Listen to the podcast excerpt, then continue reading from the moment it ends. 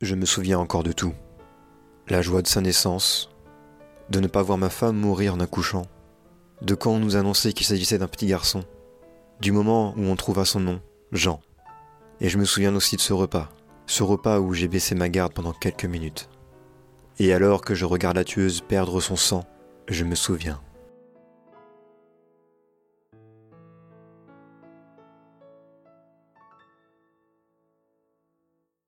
Tout commença il y a un peu plus d'un an.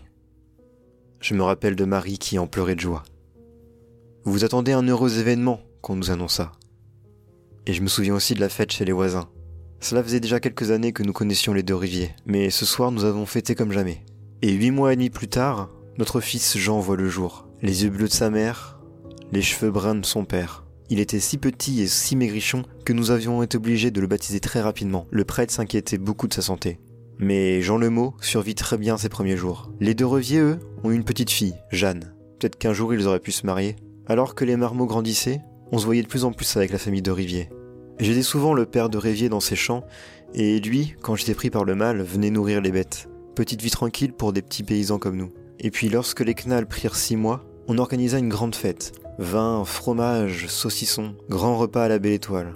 Évidemment, les petits sont vite endormis, et nous les avons mis un peu plus loin afin de ne pas les réveiller. C'est sûr que Jean n'allait pas se réveiller vu là où je l'ai laissé, dans l'étable. Les knalls à l'écart, les brailleries pouvaient reprendre. Troisième bouteille de vin plus tard, et la femme de Rivier commençait à avoir flou. Fatiguée, elle se leva et allait chercher sa piote pour aller se coucher. C'est sûr qu'il commençait à se faire bien tard, peut-être 11 heures du soir. Alors que je parlais avec le père de Rivier, un hurlement effroyant vint de l'étable. C'est en allant vers l'étable que nous constations le crime. Jean, il était en train de se faire manger par une grosse truie. Il était connu tous que les porcs venaient en ville pour manger les déchets de l'égout. Mais ici, on n'avait pas d'égout. Et puis, comment a-t-elle pu rentrer dans l'étable de toute façon? Je l'avais pourtant fait... Oh. Alors que le père de Rivier essayait de capturer la truie, Marie hurlait aux larmes avec le corps de Jean dans ses mains. Évidemment que la femme de Rivier était rassurée de voir sa fille saine et sauve. Une fois qu'on chopa la truie, on l'amena aux autorités. Afin que quelqu'un prépare sa défense, la truie fut emprisonnée pendant neuf jours environ. Puis après un procès, elle fut condamnée à mort sur place publique pour homicide. Et moi, chef de famille, je fus condamné aussi. Faute parentale oblige, je fus condamné à voir la scène.